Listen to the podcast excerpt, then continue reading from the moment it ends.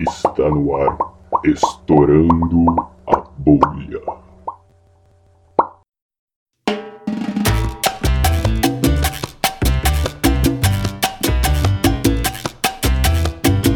Estamos de volta com a terceira parte do Estourando a Bolha, continuando a entrevista com o professor Michel.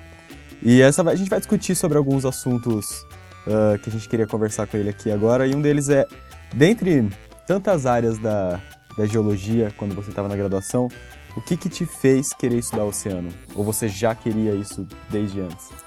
Não, pois é, né? É, na verdade, assim, é, quando eu estava no ensino médio, eu queria fazer geografia, né? É, Acertou geologia não, era uma- não existia matéria de geologia no ensino médio, mas eu gostava de geografia física, né? É, então, assim, quando eu estava no segundo, terceiro do ensino médio, eu decidi que eu ia fazer geologia. Quando eu entrei na GEL, eu me deparei com cálculo, física, química, aquilo tudo que vocês Só conhecem. coisa legal. Só coisa legal, certo? Cálculo, física, química, Ou seja, Né? nabo, nabo, nabo. tipo assim, né? Tipo assim, eu tomei pau em física 2 É nóis. e, terminei- e consegui me informar porque eu fiz no quinto ano. É, Não vou dizer em que condições. Bom, é. Aí é o seguinte, né? E aí, quando eu comecei a fazer as matérias e tudo mais, eu me encantei muito com uma, uma matéria chamada sedimentologia, né? Estudo de sedimento. Só que na GEL, é, por tradição, é, o pessoal não fazia sedimentologia de ambientes é, atuais, né? É, e eu queria fazer sedimentologia de ambientes atuais, né? Então, aí, é, quando eu estava no quarto ano, aí eu descobri umas matérias, é, eu descobri umas matérias no oceanográfico, naquela época umas matérias optativas, umas disciplinas optativas no oceanográfico, e comecei a me interessar pela oceanografia geológica, né? É, então, a- o meu interesse em oceanografia, ele surgiu da sedimentologia, né? É, aí, na- eu me interessei por essas, essas disciplinas, fiz disciplinas optativas no IO e fui fazer pós-graduação em oceanografia. Eu fui o primeiro orientado do meu orientador, que já aposentou, e eu fui o primeiro orientado dele trabalhando com esse aspecto de sedimentologia marinha. Né? Então, assim, a- eu não era, eu não fui um daqueles, daquelas pessoas que era o fascinado pelo Jacques Cousteau lá, né? Porque né, eu não- fui contaminado pelo pelo Jacques Cousteau e nem eram é, a gente até brinca, né? Os, nem eram apaixonados pelos chamados fofulentos marinhos, né?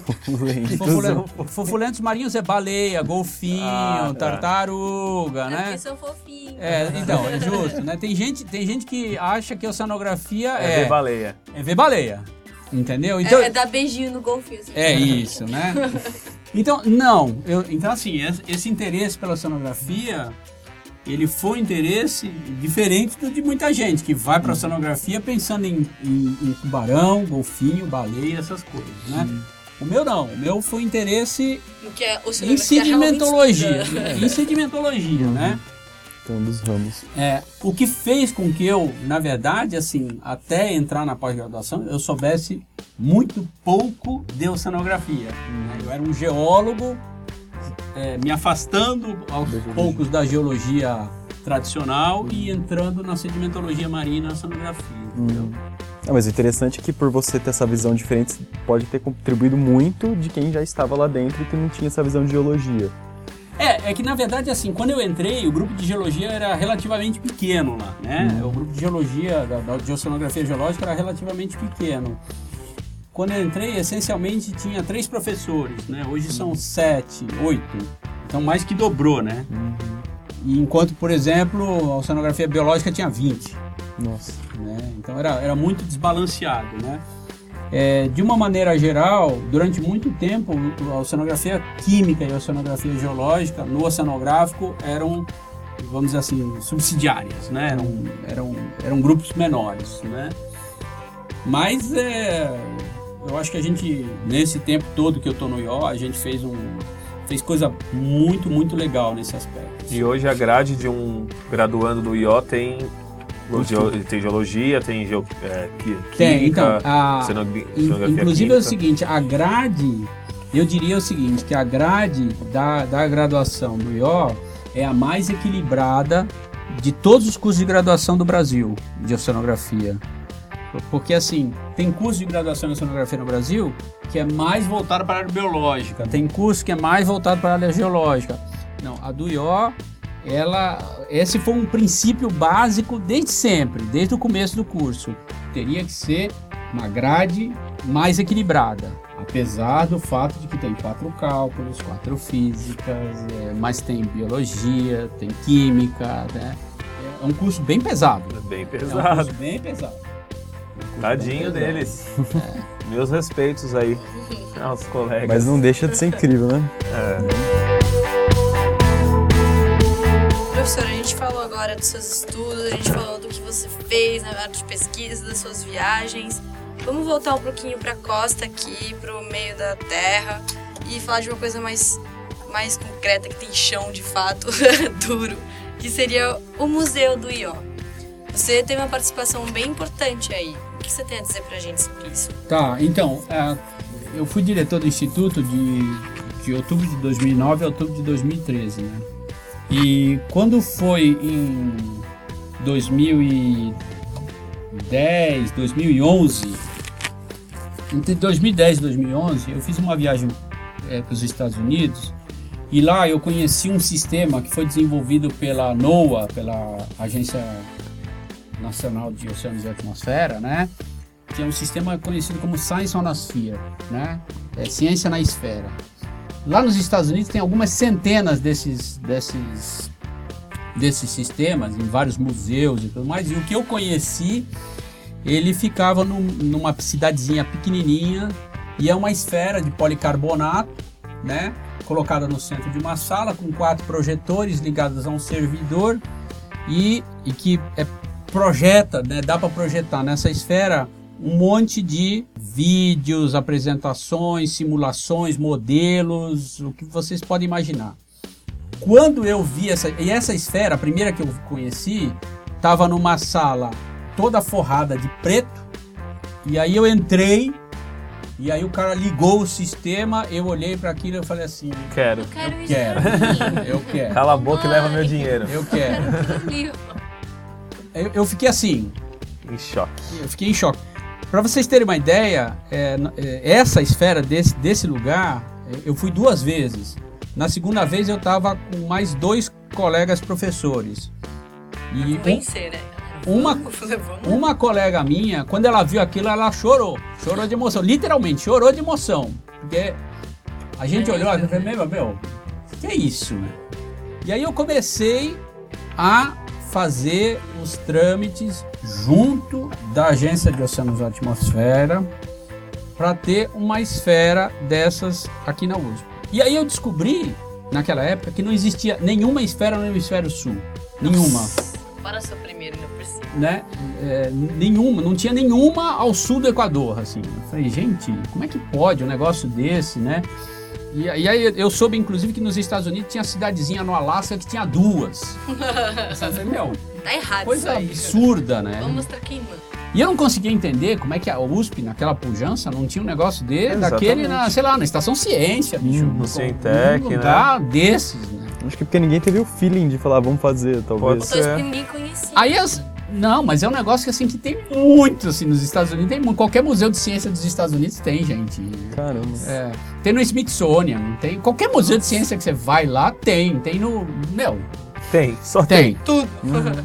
Aí eu entrei na seguinte questão, na burocracia brasileira para trazer um negócio desse para cá. né? Então teve um processo, naquela época eu, eu tinha uma assistente que era excelente, então foi todo um processo para dispensar concorrência internacional um sistema que era único, que tinha sido desenvolvido pela NOAA. Né? Então eu tive que achar a patente do sistema, eu tive que fazer um processo, a gente teve que fazer um processo para provar para a universidade que só dava para comprar aquele. Esse sistema, e o que, que é legal com esse pessoal da ciência na esfera? Em primeiro lugar é o seguinte, você paga uma vez e acabou. Pa- Pagou uma vez, acabou. Todos os upgrades são grátis. E outra, por exemplo, você tem um suporte, então às vezes, por exemplo, o servidor, ele é um servidor dedicado o servidor que nós temos aqui é um servidor dedicado ao computador da NOAA. Então, às vezes você está com um problema no teu servidor, o cara vai lá e conserta para você o teu servidor aqui na faixa. Entendeu? Quando eu, quando eu comprei, é, tinha ah, mais ou menos 600 apresentações. Hoje já tem mais de 900 apresentações.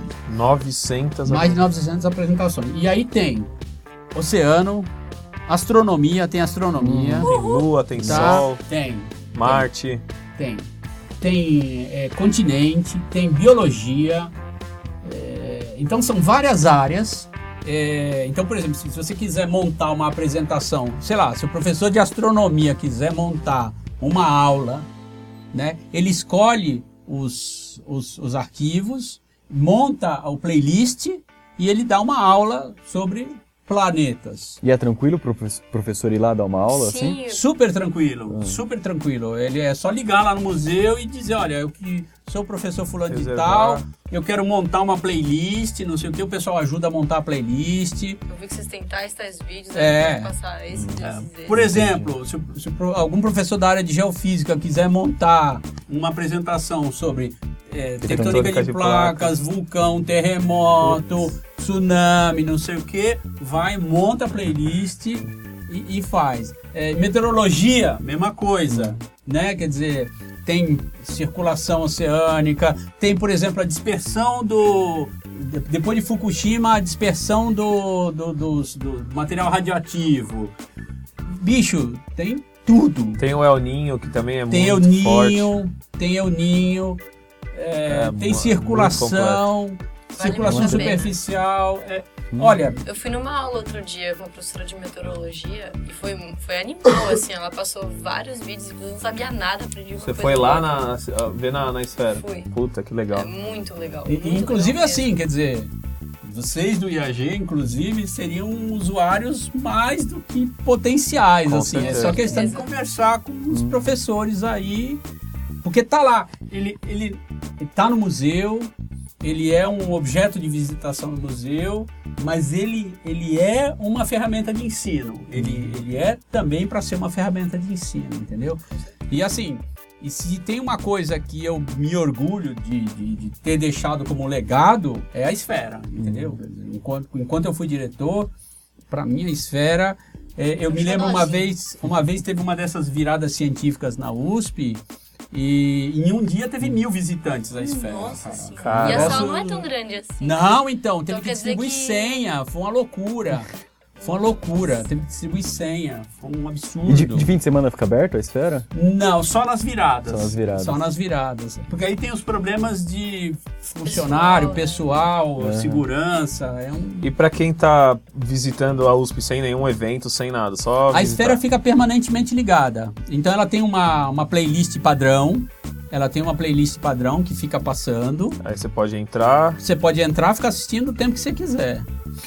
Eu, eu que trouxe a esfera, eu não conheço nem metade das, do- 900 das apresentações. apresentações é muita Não coisa. Conheço, Se assistir três por dia, dá pra fazer um aninho. Um aninho. Fora as que vão vir novas ainda, né? É, e, e, na verdade, vira e mexe tem coisa nova. São Realmente. eles que fazem lá o.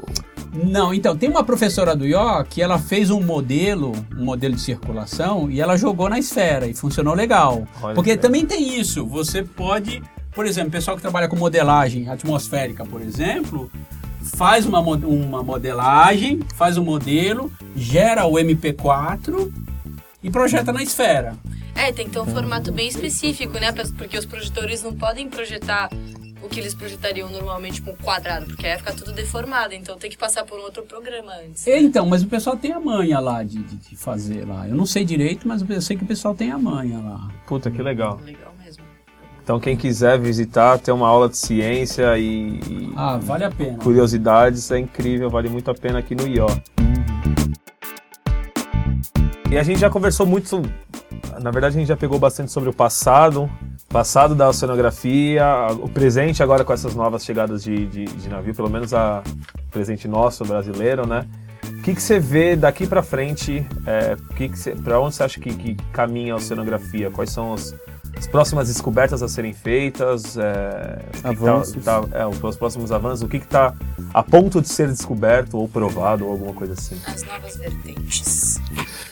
Então, é, para vocês terem uma ideia, é, em janeiro desse ano, é, inclusive eu, eu participei do, do, do, grupo de autores, nós descrevemos um bioma, né, um, um sistema de Recife na foz do Amazonas, né, na, na, na, na, plataforma do Amazonas, embaixo da pluma do Amazonas, né?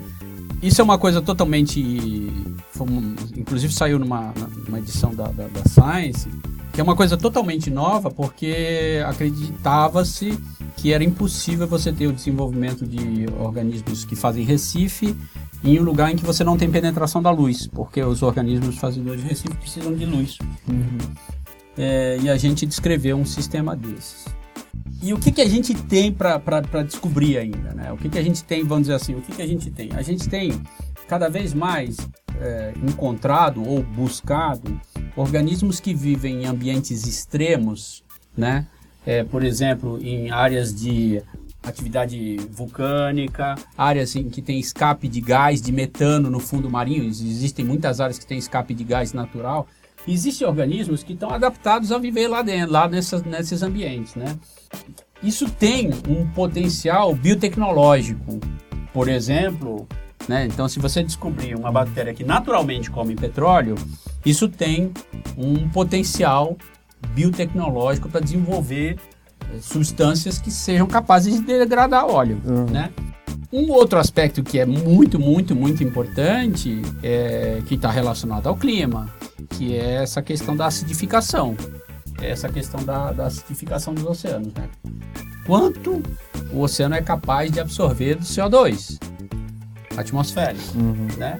Então, assim, é, não tem como a gente desacoplar a atmosfera da, da hidrosfera. Não, não tem jeito, não tem como você desacoplar isso. É, até porque, ao contrário do que a maioria pensa, o pulmão do mundo é, são os oceanos, né? É. Não é, é e, e, aí assim. Amazônia. Os então, micro-organismos. Mas assim, e, e, você tem troca, né? Você tem muita troca claro. de gás na interface, uhum. né? Então, quão, quanto que o oceano tem, é capaz de absorver desse tipo de coisa? Eu acho que ainda tem muita coisa para ser, ser descoberta, né? É, eu sempre, eu sempre quando eu dou as aulas é, introdutórias, assim, eu sempre lembro aquela coisa do começo da nossa conversa, né? O homem chegou à Lua em 1969. Em 1979, 10 anos depois, um pequeno submarino, um pequeno submersível, Alvin, descobriu que existiam formas de vida é, junto da, de, de atividade vulcânica. Uhum. E eram formas bem desenvolvidas. Quer dizer, os caras chegaram em 69 na Lua, mas em, até 79 não sabiam que existiam formas evoluídas de vida no fundo marinho, entendeu? Zona abissal. Né? É. é. Então, assim, é, tem muita coisa ainda para ser, principalmente do oceano profundo. Principalmente do oceano profundo. Tem muita coisa para ser descoberta ainda. É e, claro, existem outras coisas que eu nem sei se são boas ou ruins. Então, por exemplo, é, existem áreas que têm um potencial de exploração mineral. Né? Existem lugares que têm crosta de cobalto. Né? É, existem lugares que têm nódulos metálicos que têm níquel, crômio e por aí vai. Né? Quer dizer, então, é, aí a gente volta na questão. Né? Toda atividade mineral é uma atividade destrutiva. Né? É, então, assim, vale a pena, não vale a pena? Eu nem, nem acho que seja uma questão de valer ou não a pena. Eu acho que é, é uma questão de que é, vamos tentar fazer com que isso seja o menos é, agressivo. agressivo.